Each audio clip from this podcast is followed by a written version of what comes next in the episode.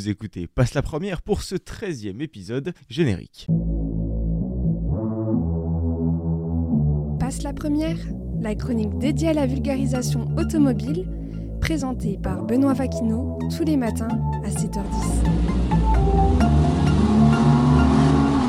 Et au sommaire de ce nouvel épisode, nous commencerons par l'Italie chez Pagani. Plus précisément, le constructeur renommé vient de dévoiler la Wayara R Evo, le nouveau monstre de la marque dédié à la course. Revenons par la suite en France, le constructeur Alpine vient d'officialiser la 424, la prochaine hypercar se prétendant comme victorieuse aux prochaines 24 heures du Mans. En tout cas, c'est ce que nous allons découvrir. Pour notre dernier sujet, il s'agit d'une affaire britannique qui n'est désormais plus à suivre. Vous me suivez? Je parle évidemment d'Aston Martin et surtout de la nouvelle Vantage enfin dévoilée au public. En attendant, passe la première, c'est parti. Commençons ce nouvel épisode avec Pagani donc. Le constructeur italien vient de lever le voile sur une nouvelle série spéciale basée sur sa précieuse hypercar, la Wayara, et baptisée Wayara R Evo. Son objectif devient très clair, atomiser les chronos, et pour ça, l'aérodynamique a été complètement retravaillée, rajoutant la présence d'un aileron imposant, de même que pour la lame avant. Cette nouvelle version fait suite à la Wayara R réservée à la piste, la Evo donc ne s'aventurera pas en dehors des circuits. Cette déclinaison fait donc partie d'un programme que la marque baptise Arte in Pista, en français l'art sur la piste. Le but est très simple, permettre à des propriétaires de Pagani radical, non homologués pour la route donc, de pouvoir rouler sur piste en étant accompagnés par des mécaniciens connaissant ces différents modèles sur le bout des doigts. Pratique n'est-ce pas? Revenons maintenant sur notre série spéciale. Le cœur de cette fameuse Wayara R Evo, c'est le moteur, bien évidemment. Un V12 d'origine AMG développant la bagatelle de 900 chevaux et 700 170 Nm de coupe avec une zone rouge présente à 9200 tours minute. Autant vous dire qu'elle vous laisse sans voix. D'autre part, esthétiquement parlant, cette Wayara R Evo dispose d'une poupe allongée surnommée Kodalunga en interne. Le but de cette nouvelle poupe est d'améliorer la stabilité et l'aérodynamique globale du véhicule. Qui dit course dit forcément réduction de poids. Et pour cela, le carbone a été massivement employé aussi bien dans la carrosserie que dans les différents éléments secondaires. Malheureusement, le constructeur italien n'a pas encore précisé le nombre d'exemplaires exemplaires produits ni le tarif de ce bijou, Pagani nous offre donc une nouvelle affaire à suivre. Restons en Europe, plus précisément en France chez Alpine. Le constructeur profite de l'affichage d'une série de photos pour dévoiler l'Alpine A424 dans sa future livrée. L'hypercar développé depuis 18 mois maintenant montre enfin le bout de son nez. Dans le cadre d'une présentation commune de ces deux programmes sportifs majeurs, qu'Alpine a officiellement présenté mercredi dernier la 424, figure de proue de son engagement en endurance. Cette A424 424 officialise l'arrivée du constructeur tricolore parmi l'élite de cette discipline. Cette fois, la machine répond à la nouvelle réglementation en vigueur, abritant deux options techniques au choix, le LMH ou le LMDH. Pour rester dans les grandes lignes, laissez-moi vous expliquer ce que cela comprend. L'option LMH comprend donc une libre conception du châssis, contrairement à l'option LMDH qui demande un châssis fourni par un constructeur homologué. Le LMH comprend également la libre cylindrée du moteur, un poids minimum de 1 tonne 30 ainsi que d'une puissance maximale de 500 kW. Le LMDH oblige quant à lui à la présence d'un système hybride standard sur les cieux arrière. Voilà pour les grandes lignes. Maintenant que vous avez connaissance de ces informations, si je vous dis qu'Alpine a choisi cette deuxième voie baptisée LMDH, vous devriez comprendre un peu plus. Pour respecter la réglementation de cette option, il faut donc un châssis fourni par un constructeur homologué. Ce dernier, c'est Oreca qui s'en est occupé. Mais ce n'est pas tout. Il vous faut également un moteur. Ça, c'est le rôle du V6 3 litres 4 turbo fourni par la société Mecachrome. Et c'est entièrement adapté adapté en France à Viry-Châtillon dans l'Essonne plus précisément. Ce moteur, n'aimant pas la solitude, se verra couplé avec un système hybride standard installé sur l'essieu arrière de tous les véhicules, choisissant l'option LMDH si vous continuez à suivre. La saison 2024 du FIA WEC débutera sur le circuit de local le 24 et 25 février prochain avant de démarrer sur la première manche le samedi 2 mars sur le circuit Qatar. Les deux voitures seront de la partie cette année, portant encore une fois les numéros 35 et 36. Elles seront pilotées respectivement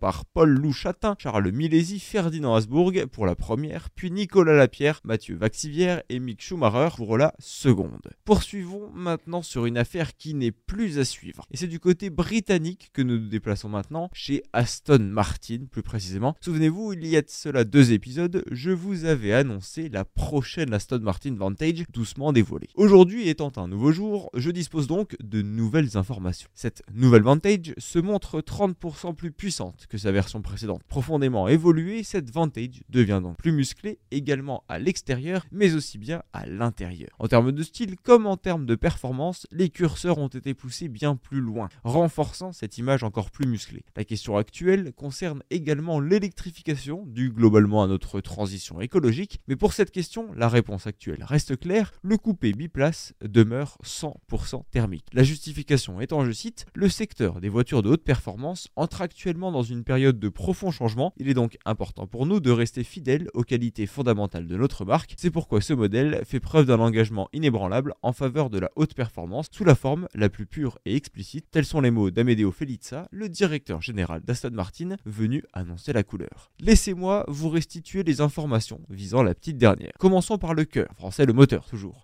Installée à l'avant, la sportive britannique est toujours animée par le célèbre V8 4 litres biturbo fourni par Mercedes AMG. Vous en doutez, il a été évidemment retravaillé, mais pour l'expliquer, je dois quitter quelques instants ma vulgarisation. Les turbos ont été retravaillés, ainsi que les cams, le système de compression, celui de lubrification et pour terminer, celui du refroidissement. Chose dite, à présent, reprenons notre vulgarisation. Ce travail permet donc de passer de 510 chevaux d'origine à 665 chevaux. Sacrée évolution. Mais elle ne s'arrête pas là. Le couple aussi se voit augmenter, en passant de 685 à 800 Nm tout rond. Un petit régime réduisant le poids de 85 kg complète ce travail de performance, offrant donc un poids total d'une tonne 600. La cavalerie n'arrivant jamais seule, elle est couplée à une boîte automatique ZF à 8 rapports, et concernant les performances, le 0 à 100 est abattu en 3 secondes 5, et la vitesse maximale, quant à elle, est affichée à 325 km/h, de quoi profiter d'une sacrée plage de vitesse, le tout dans un charme complet, bien évidemment. Passons maintenant à l'esthétique. Cette Aston Martin Vantage suit les traces de sa grande sœur, la DB12. Elle lui reprend donc ses galbes musculeux, la rendant bien plus tranchante, sa calandre, elle, devient 38% plus grande, son capot lui devient plus plongeant et présente également des échancrures plus prononcées qui font ressortir les ailes, au bout desquelles on retrouve le nouveau regard de ces feux en amande, devenus entre-temps un peu plus verticaux. Du côté de l'habitacle, la planche de bord se voit bien plus épurée de par son horizontalité, ainsi que ses surfaces planes. Le volant change également pour quitter le classique volant Aston Martin, en arborant un nouveau volant plus épuré et se rapprochant de celui présent à bord de la nouvelle Porsche Taycan par exemple. Cette comparaison vient du nouveau centre de volant présent sur cette Vantage, visiblement beaucoup plus rond. Les équipements de série deviennent eux aussi plus nombreux, entre sièges baquets chauffants, caméra 360 degrés, projecteurs adaptatifs ou encore système audio à 11 haut-parleurs, de quoi offrir de nouveaux gadgets. Cette nouvelle Vantage devient donc la concurrente des 911 Turbo S chez Porsche, de la Roma Ferrari ainsi que de l'AMG GT chez Mercedes. Côté production, elle devrait démarrer avant la fin du mois de mars prochain dans l'objectif d'être livrée à partir du second trimestre de cette année. Le prix quant à lui se situera sous les 200 000 euros, ce à quoi vous ajouterez le malus écologique à taux plein, chiffré aujourd'hui à 60 000 euros. Dans la suite logique des choses, la version Roadster devrait suivre rapidement, tout comme l'annonce de sa version GT3 dont nous avions déjà parlé. Vous connaissez la musique par cœur maintenant, affaire à suivre pour les prochains modèles. Et oui, c'est déjà la fin de cet épisode de Passe la Première, j'espère qu'il vous aura plu. Quant à nous, on se retrouve demain à 7h10 pour un nouvel épisode de votre chronique automobile préférée. Vous avez toujours la possibilité en attendant d'écouter ou de réécouter les épisodes sur Spotify, Deezer et Apple Podcast.